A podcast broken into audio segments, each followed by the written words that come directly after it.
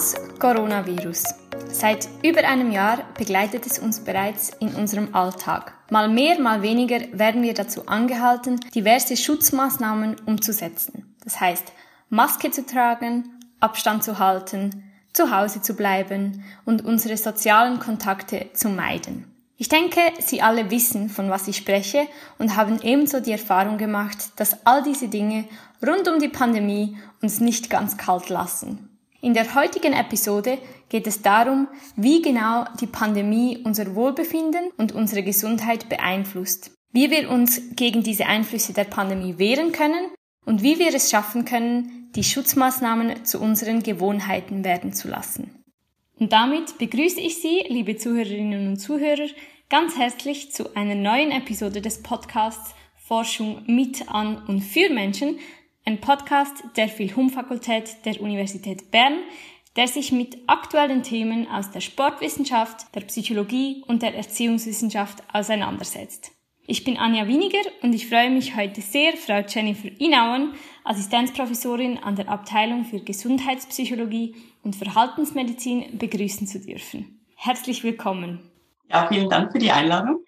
Sie haben sich ja im Rahmen Ihrer Forschung ausführlich mit dem Thema Wohlbefinden und Gesundheit zu Beginn der Pandemie beschäftigt. Inwiefern hat das Virus denn unser Wohlbefinden und unsere Gesundheit zu Beginn der Pandemie beeinflusst? Was sind insbesondere die psychischen Folgen der Pandemie? Ja, also ich durfte ein Sonderheft editieren zu diesem Thema. Deswegen habe ich viele internationale Forschungsarbeiten zum Thema begutachtet und die aus verschiedenen Ländern zeigen die Resultate, dass der Beginn der Pandemie mit einer erhöhten Risikowahrnehmung einherging. Das ist natürlich ein kritisches Lebensereignis, ein neues Virus, das auftaucht und ihn entsprechend auch Stress ausgelöst hat. Bei manchen Personen sogar bis zur Panik. Es hat aber auch positive Einflüsse gegeben, das möchte ich betonen. Ähm, viele von Ihnen haben das vielleicht auch schon erfahren, ähm, dass man mehr Flexibilität hat in seinem Alltag, zum Beispiel im Homeoffice, oder dass der Lockdown vielleicht auch inspiriert hat, neue gesunde Gewohnheiten aufzubauen, wie zum Beispiel das Kochen oder auch neue sportliche Aktivitäten. Und nicht zuletzt haben wir auch zu Beginn der Pandemie ganz besonders auch Solidaritätserfahrungen machen dürfen. Interessant, dass auch positive Dinge da dabei sind. Hat denn das Wohlbefinden und die Gesundheit, wurde das von allen Personen gleichermaßen beeinflusst oder gibt es da Unterschiede zwischen vielleicht Personengruppen? Ja, tatsächlich hat die Pandemie nicht alle Personen gleichermaßen getroffen. Und stärker betroffen sind interessanterweise jüngere Menschen eher als ältere Menschen. In unserer Studie haben wir zu älteren Menschen haben wir beispielsweise festgestellt, dass die Lebensqualität von älteren Menschen in dieser Zeit nicht stark beeinflusst war durch die Pandemie. Ähm, Frauen sind eher generell stärker betroffen als Männer. Das könnte zum Beispiel auch deshalb sein, weil Frauen eben vermehrt auch Homeschooling oder Care-Arbeit zu Hause dann noch übernehmen, zusätzlich zum Job. Ähm, aber insbesondere natürlich auch sozial schwächere Personen sind von der Krise stärker belastet, zum Beispiel solche, die natürlich ihren Job verloren haben oder um ihre Existenz bangen müssen. Entsprechend hat auch die Nachfrage nach Psychotherapie da stark zugenommen. Auch kontextuelle Faktoren sind wichtig, zum Beispiel wie man wohnt. Also hat man Zugang zu einem Garten oder mit wem wohnt man. Man hat zum Beispiel festgestellt, dass Alleinstehende im Vergleich zu Verheirateten stärker betroffen sind. Dahingegen aber Personen mit mehr Kindern stärker betroffen sind als solche mit weniger Kindern oder keinen Kindern. Und auch die Stärke der Exposition mit dem Virus, also wie stark man betroffen ist, zum Beispiel ob man in einem Land wohnt, das stark von Covid-19 betroffen wurde, ist man auch stärker stressbelastet. So auch zum Beispiel Gesundheitsfachpersonen, die stärker belastet wurden als die Allgemeinbevölkerung.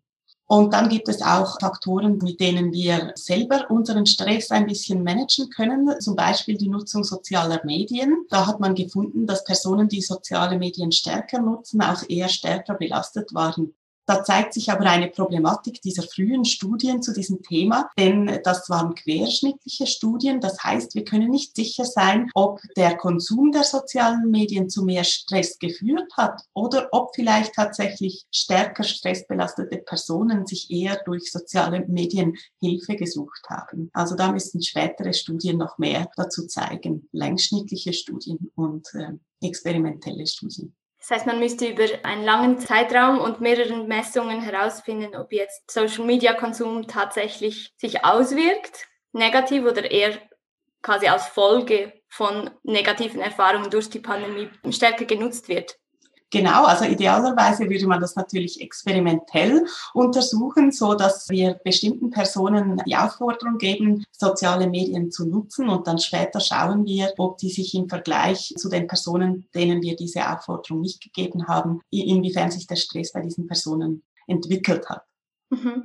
Das heißt, vielleicht spielt Social Media eine Rolle. Man weiß nicht genau in welche Richtung, was hat denn den Menschen sonst noch im Umgang mit der Pandemie am meisten geholfen? Was sind so die Strategien?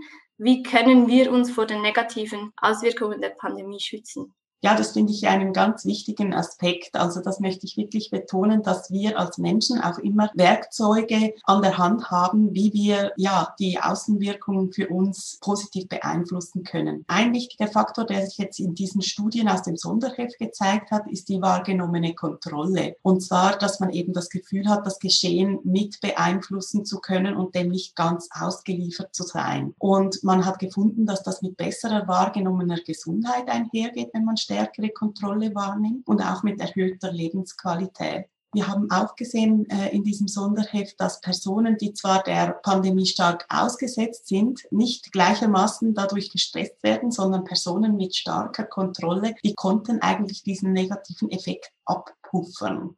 Also entsprechend könnte man da sagen, dass man darauf achten sollte, dass man eben die Kontrolle über das Geschehen hochhält. Ich denke, das könnte man zum Beispiel auch mit den politischen Maßnahmen. Also meine Hypothese ist, dass Personen oder Länder, in denen die Maßnahmen restriktiver sind, dieses wahrgenommene Kontrollgefühl möglicherweise sinkt und das dann auch ein Risiko darstellt für die psychische Gesundheit. Aber das wird man dann noch sehen, ähm, ob sich diese Hypothesen bestätigen werden.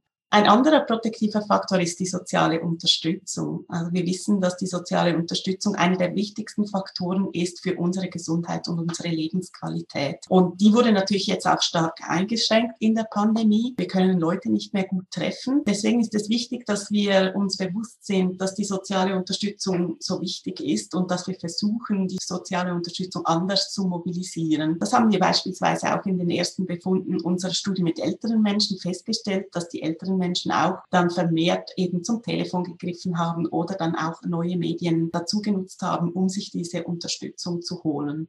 Und ein dritter Faktor, der im Sonderheft herauskam, der ähm, protektiv wirken kann, ist die sogenannte Need Satisfaction, also ob man seine Bedürfnisse, die Grundbedürfnisse, die psychologischen befriedigt hat, insbesondere das Bedürfnis nach Autonomie und Selbstbestimmung, aber eben auch die soziale Eingebundenheit, die ich äh, ja eben schon erwähnte, und auch die eigene Kompetenz, also dass man trotzdem Kompetenzerfahrungen im Alltag machen kann und merkt, ich, ich kann was. Und ja, aus diesen Resultaten lässt sich schließen, dass wir schauen sollten im Alltag, dass unsere Bedürfnisse nicht zu kurz kommen, dass wir uns also auch Fenster schaffen, wo wir Pausen machen können, wo wir etwas erreichen können, wie zum Beispiel etwas basteln oder ähm, ein neues Hobby beginnen und so weiter. Es hat eigentlich drei Dinge vor allem, die wahrgenommene Kontrolle, wie sehr man das Gefühl hat, die Situation immer noch unter Kontrolle zu haben und zu kontrollieren, was die Pandemie mit einem macht. Dann die soziale Unterstützung. Vielleicht auch ein Grund, wieso das Alleinstehende eher betroffen sind von den Auswirkungen, vermute ich. Da würde ich zustimmen, ja. Und ob wir unsere Bedürfnisse weiterhin gleich gut befriedigen können wie vor der Pandemie. Eine andere Art von Schutz bieten uns die Schutzmaßnahmen, die auch angeordnet wurden, gleich von Beginn an. Und ich denke, das könnte man vielleicht auch in Zusammenhang bringen mit der wahrgenommenen Kontrolle, weil ja die Schutzmaßnahmen auch eine Art sind, Kontrolle zu haben. Wie gut haben die Menschen denn zu Beginn der Pandemie diese Schutzmaßnahmen eingehalten? Und gibt es da auch Unterschiede zwischen Personen? Und kann das vielleicht eben in Zusammenhang mit der wahrgenommenen Kontrolle gebracht werden? Mhm, ja, also insgesamt haben die Studien gezeigt, dass zumindest während des Beginns der Pandemie die Schutzmaßnahmen gut eingehalten wurden insgesamt. Man hat ja auch die Konsequenz davon gesehen, dass die Fallzahlen dann gut gesunken sind. Es gibt aber auch Unterschiede zwischen den Schutzmaßnahmen. Also nicht alle Schutzmaßnahmen werden gleich gut eingehalten. Zum Beispiel zeigte eine Studie aus China, dass das Maskentragen dort sehr gut eingehalten wurde, ähm, aber das Distanzhalten zum Beispiel nicht. Gleichzeitig, Sie haben es schon angesprochen, gibt es auch ja, Unterschiede zwischen den Personen. Besser eingehalten, und da komme ich wieder auf diese wahrgenommene Kontrolle, haben die Schutzmaßnahmen Personen, die eine erhöhte Selbstwirksamkeitserwartung haben. Und das ist wirklich ein verwandtes Konstrukt zu dieser wahrgenommenen Kontrolle. Also eigentlich geht es hier um das Vertrauen in die eigene Fähigkeit, die Schutzmaßnahmen umsetzen zu können, auch wenn das mal schwierig ist. Das finden wir häufig, dass das einer der wichtigsten Prädiktoren des persönlichen Verhaltens ist.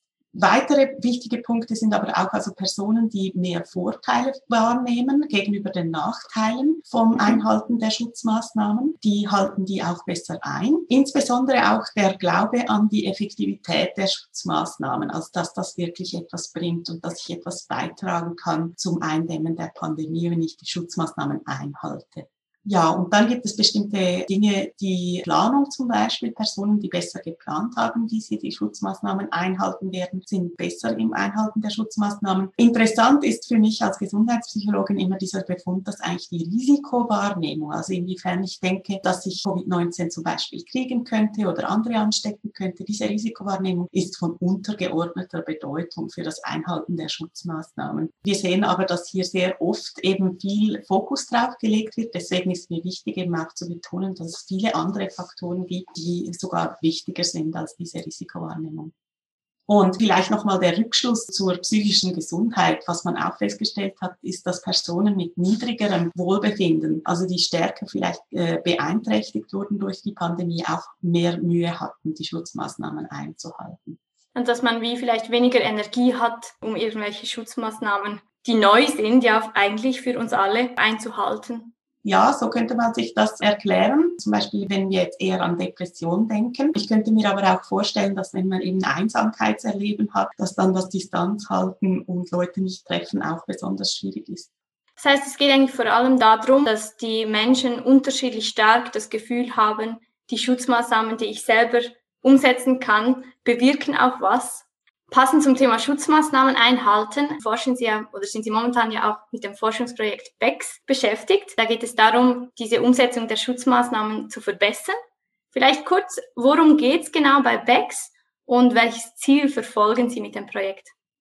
Ja, also die Idee für das Projekt BEX entstand letzten Frühling, also zu Beginn der Pandemie. Und mir ist einfach aufgefallen, dass wir jetzt sehr viele Verhaltensweisen ändern müssen. Also vom BAG haben wir ganz viele äh, Empfehlungen erhalten, wie wir uns jetzt neu die Hände waschen sollen, wie wir andere begrüßen sollen, dass wir Distanz halten sollen und so weiter. Diese Maßnahmen ändern sich ja auch viel und viele sind dazugekommen. Und als Gesundheitspsychologin weiß ich, dass die Veränderung des Verhaltens etwas Anstrengendes ist. Und ich habe mir gedacht, eigentlich müsste man den Leuten nicht nur sagen, was sie ändern müssen, sondern wir könnten den Leuten auch Tipps an die Hand geben, wie sie ihr Verhalten möglichst leicht zur Gewohnheit machen, so dass das Verhalten dann nicht mehr so anstrengend ist. Also wenn ein, wenn ein, wenn das Ausführen der Schutzmaßnahmen zur Gewohnheit wird, dann machen wir es, ohne dass wir uns bewusst äh, die ganze Zeit daran erinnern müssen, sondern es übergeht eigentlich in unsere Routine. Vielleicht haben Sie das auch schon festgestellt, zum Beispiel bei der Begrüßung dass sie sich schon ganz gewohnt sind, nur zu winken und nicht mehr die Hand rauszustrecken oder so. Genau. Und ja, also von daher möchte eigentlich das Projekt BEX evidenzbasiert und theoriebasiert eine App entwickeln, die interessierte Personen dazu anleiten kann, die Schutzmaßnahmen noch äh, gewohnheitsmäßiger langfristig auszuführen. Also ein Tool zur Verhaltensänderung an sich. Diese App ist ja noch nicht auf dem Markt sozusagen oder steht noch nicht zur Verfügung. Gibt es äh, denn trotzdem schon irgendwelche Tipps und Tricks, die Sie ähm, unseren Zuhörerinnen und Zuhörern mitgeben können, wie sie die Schutzmaßnahmen noch stärker zur Routine lassen werden können und dass sie zu Gewohnheiten werden? Ja, wir haben sogar einige Tipps und Tricks äh, zusammengestellt und zwar auf der Webseite healthpsychology.ch slash covid 19. Ähm, da finden Sie ganz viele Verhaltensänderungstipps der Schweizerischen Gesellschaft für Gesundheitspsychologie. Ich kann ein paar nennen und zwar zum einen, um sich zu motivieren, erst einmal überlegen, warum sollte man das tun? Also was ist der persönliche Grund dafür? Wir wissen alle, wir sollten es tun, aber was bringt es mir persönlich, was ist mir wichtig beim Umsetzen der Schutzmaßnahmen. Und wenn die Motivation da ist, dann empfiehlt es sich, ganz konkrete Pläne zu machen. Das klingt vielleicht erst etwas sonderbar, aber diese konkreten Pläne hat man erforscht und gesehen, dass die eben auch so zu einer Verbindung zwischen den Momenten, in denen man Schutzmaßnahmen ausführen sollte und den Schutzmaßnahmen im Hirn quasi Verbindungen entstehen können, die das Verhalten dann auch automatisieren können. Also ein Beispiel, wenn ich nach Hause komme, dann wasche ich mir sofort die Hände. Und ja, Sie werden merken, dass Ihnen dann das Händewaschen automatisch in den Sinn kommt, wenn Sie nach Hause kommen. Und nicht vergessen, eben Verhaltensänderung ist am Anfang ein bisschen anstrengend, aber es lohnt sich, dass man in diesen Situationen versucht, wirklich möglichst konsequent die Schutzmaßnahmen auszuführen, denn dann wird das möglichst schnell zur Gewohnheit. Das heißt also, wir sollen uns konkrete Pläne aufstellen, wann und wie genau wir die Schutzmaßnahmen umsetzen und warum wir sie umsetzen wollen, persönliche Gründe für uns aufstellen. Damit wären wir schon am Ende der heutigen Podcast-Episode. Vielen lieben Dank, Frau Inauer, für das spannende Gespräch und die Tipps. Vielen Dank, Frau Winke. Sehr gerne. Ebenfalls bedanken möchte ich mich bei unseren Zuhörerinnen und Zuhörern fürs Einschalten. Merci vielmal. Ich hoffe, auch Ihnen hat die Episode gefallen und dass Sie was mitnehmen können. Ich wünsche Ihnen allen eine gute Zeit. Bleiben Sie gesund, machen Sie sich Pläne und bis zum nächsten Mal. Auf Wiedersehen.